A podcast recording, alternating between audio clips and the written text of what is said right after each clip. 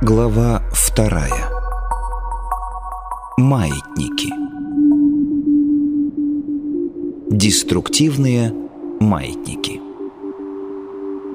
Нас с детства приучали подчиняться чужой воле, выполнять обязанности, служить Отечеству, семье, политической партии, фирме, государству, идее. Кому угодно, но себе лишь в последнюю очередь. У каждого в той или иной степени есть чувство обязанности, ответственности, необходимости, вины. Каждый человек так или иначе состоит на службе в различных группах и организациях. Семья, клуб, учебное заведение, предприятие, политическая партия, государство и так далее. Все эти структуры зарождаются и развиваются, когда отдельная группа людей начинает мыслить и действовать в одном направлении. Затем присоединяются новые люди, и структура разрастается, набирает силу, заставляет своих членов следовать установленным правилам и в конечном итоге может подчинить себе большие слои общества. На уровне материальной реализации структура состоит из людей, объединенных общими целями, и материальных предметов, таких как здания, сооружения, мебель, оборудование, техника и так далее. Но что стоит за всем этим на энергетическом уровне? Структура возникает, когда мысли группы людей направлены в одну сторону, а, следовательно, параметры мысленной энергии идентичны. Мысленная энергия отдельных людей соединяется в едином потоке. В таком случае посреди океана энергии создается отдельная независимая энергоинформационная структура – энергетический маятник. Эта структура начинает жить своей жизнью – и подчиняет людей, задействованных в ее создании своим законам. Почему маятник? Потому что он раскачивается тем сильнее, чем больше людей, приверженцев, питает его своей энергией. У каждого маятника своя характерная частота колебаний. Например, качели можно раскачать только прилагая усилия с определенной частотой. Эта частота называется резонансной. Если количество приверженцев маятника уменьшается, его колебания угасают. Когда приверженцев совсем не останется, маятник останавливается и, как сущность, умирает. Вот несколько примеров угасших маятников. Древние языческие религии. Каменные орудия труда. Древние виды оружия. Старые течения моды. Другими словами, все, что было раньше и что теперь не используется. Вы, наверное, удивлены. Неужели все это маятники? Да, любые структуры со своими атрибутами, созданные мысленной энергией людей, являются маятниками. Вообще, любые живые существа, способные излучать энергию в одном направлении, рано или поздно создают энергетические маятники. Вот примеры маятников в живой природе – колонии бактерий, популяции живых существ, стаи рыб, стада животных, лесные массивы, прерии, муравейники, любые более-менее упорядоченные и однородные структуры живых организмов. Каждый отдельный живой организм сам по себе – является элементарным маятником, поскольку представляет собой энергетическую единицу. Когда группа таких единичных маятников начинает колебаться в унисон, создается групповой маятник. Он стоит над своими приверженцами как надстройка, существует как отдельная независимая структура и устанавливает правила для своих приверженцев, чтобы удержать их вместе и получить новых. Такая структура независима в том смысле, что развивается самостоятельно, по своим законам. Приверженцы не осознают, что действуют по законам маятника, а не по собственному произволу. Например, бюрократический аппарат развивается как самостоятельная структура, независимо от воли отдельных чиновников. Конечно, влиятельный чиновник может принимать самостоятельные решения, но эти решения не могут идти вразрез с законами системы, иначе такой приверженец будет отвергнут. Даже человек в единственном числе, представляющий себя маятник, не всегда отдает себе отчет в своих мотивациях. Например, энергетический вампир. Любой маятник по своей природе является деструктивным, поскольку отнимает энергию у своих приверженцев и устанавливает над ними свою власть. Деструктивность маятника проявляется в том, что ему нет дела до судьбы каждого отдельного приверженца. Цель у маятника одна и та же – получать энергию приверженца. А пойдет это на пользу самому приверженцу или нет, не имеет значения. Человек, оказавшийся под влиянием системы, вынужден строить свою жизнь в соответствии с ее законами, иначе она его разжует и выплюнет. Оказавшись под влиянием деструктивного маятника, можно легко сломать всю свою жизнь. Вырваться без потерь, как правило, трудно. Если человеку повезло, он находит свое место в системе и чувствует себя там, как рыба в воде. Он, будучи приверженцем, дает энергию маятнику, а тот обеспечивает ему среду для существования. Как только приверженец начинает нарушать законы структуры, частота его излучения уже не совпадает с резонансной частотой колебания маятника – не получая энергию, тот выбрасывает или уничтожает строптивого приверженца. Если же человека занесло далеко от благоприятных для него линий, тогда жизнь в структуре чуждого маятника превращается в каторгу или просто унылое существование.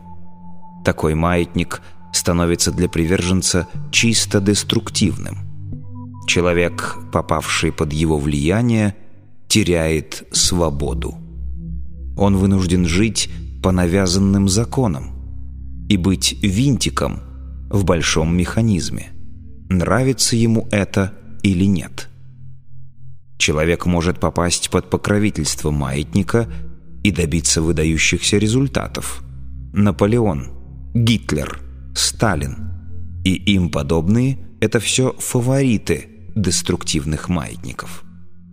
Но в любом случае этот маятник вовсе не заботится о благополучии своих приверженцев, а только использует их для своих целей. Когда Наполеона спросили, был ли он когда-нибудь по-настоящему счастлив, он насчитал всего несколько дней из своей жизни. Маятник пользуются изощренными методами для завлечения новых приверженцев, которые летят, как мотыльки на свет. Как часто люди прельстившись на рекламные штучки маятника, уходят далеко в сторону от счастья, которое было совсем рядом. Идут в армию и погибают. Поступают в учебное заведение и напрасно осваивают не свою профессию. Находят чуждую, но якобы престижную работу и утопают в болоте проблем. Связывают свою жизнь с чужим человеком и потом страдают. Деятельность маятника очень часто ведет к разрушению судеб приверженцев. Хоть он и пытается скрыть свои мотивы всякими добродетельными масками. Главная опасность для человека – поддавшегося влиянию деструктивного маятника, состоит в том, что он уводит свою жертву в сторону от тех линий жизни, где человек обретет свое счастье. Отметим его отличительные признаки. Маятник питается энергией своих приверженцев и за счет этого увеличивает свои колебания. Маятник стремится привлечь к себе как можно больше сторонников, чтобы получить как можно больше энергии. Маятник противопоставляет группу своих приверженцев всем остальным группам. Мы вот такие, а они другие, плохие. Маятник агрессивно обвиняет всякого, кто не захотел стать приверженцем – и пытается либо привлечь на свою сторону, либо нейтрализовать или устранить. Маятник пользуется благообразными привлекательными масками, прикрывается высокими целями, играет на чувствах людей, чтобы оправдать свои действия и завоевать как можно больше приверженцев. Маятник по своей сути является эгрегором, но этим далеко не все сказано. Понятие «эгрегор» не отражает весь комплекс нюансов взаимодействия человека с энергоинформационными сущностями. Маятники играют неизмеримо большую роль в жизни человека, чем это принято считать. То, как маятник поглощает энергию своих приверженцев, можно наглядно проиллюстрировать на следующем примере. Представьте себе заполненный стадион. Идет напряженный футбольный матч. Страсти накалены. Болельщики бушуют. Вот один игрок допускает непростительную оплошность, которая приводит к поражению команды. На игрока обрушивается буря негодования болельщиков – они готовы его растерзать. Представляете, какая масса негативной энергии обрушивается на голову несчастного? От такого чудовищного удара он должен бы просто умереть на месте. Но этого не происходит. Он жив-здоров, хотя и подавлен чувством своей вины. Куда же делась негативная энергия, направленная на игрока? ее забрал маятник. Если бы это было не так, тогда бы объект ненависти толпы погибал, а кумир просто взлетал в воздух. Я не берусь судить, является ли маятник одушевленной сущностью или же это просто энергетическая форма. Да это и не имеет для техники трансерфинга никакого значения. Главное распознать маятник и не принимать его игру без пользы для себя. Узнать деструктивный маятник очень просто, по одному отличительному признаку.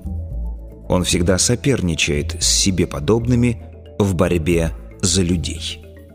Цель маятника только одна – захватить как можно больше приверженцев, чтобы получить как можно больше энергии. Чем агрессивнее действует маятник в борьбе за приверженцев, тем более он деструктивен, то есть представляет опасность для судьбы отдельного человека. Можно возразить, что существуют ведь благотворительные организации, общество защиты природы, животных и другие. Что в них деструктивного? Для вас лично то, что они, как ни крути, питаются вашей энергией, и им нет никакого дела до чужого счастья и благополучия. Они призывают быть милосердными для других, оставаясь равнодушными к вам. Если это устраивает, и вы действительно чувствуете себя счастливым, занимаясь такой работой, значит, это можно считать призванием, и вы нашли свой маятник. Но здесь надо быть честным с собой. Не носите ли вы маску благодетеля – Действительно ли искренне отдаете свою энергию и деньги на благо другим? Или играете в благотворительность, чтобы казаться лучше? Деструктивные маятники отучили людей выбирать свою судьбу. Ведь если человек будет свободен в своем выборе, он обретет независимость. Тогда маятником его не привлечь в свои приверженцы. Наше сознание настолько привыкло к тому, что судьба — это удел. И нам действительно очень трудно поверить в возможность просто выбрать такую судьбу, которая больше нравится. Маятникам выгодно держать приверженцев под контролем. Поэтому они изобретают всевозможные способы манипулировать своими слугами. Из дальнейшего изложения вам станет ясно, как они это делают. Трансерфинг тоже может стать маятником, если сделать из него культ, движение или школу. Разные маятники, конечно, деструктивны в разной степени.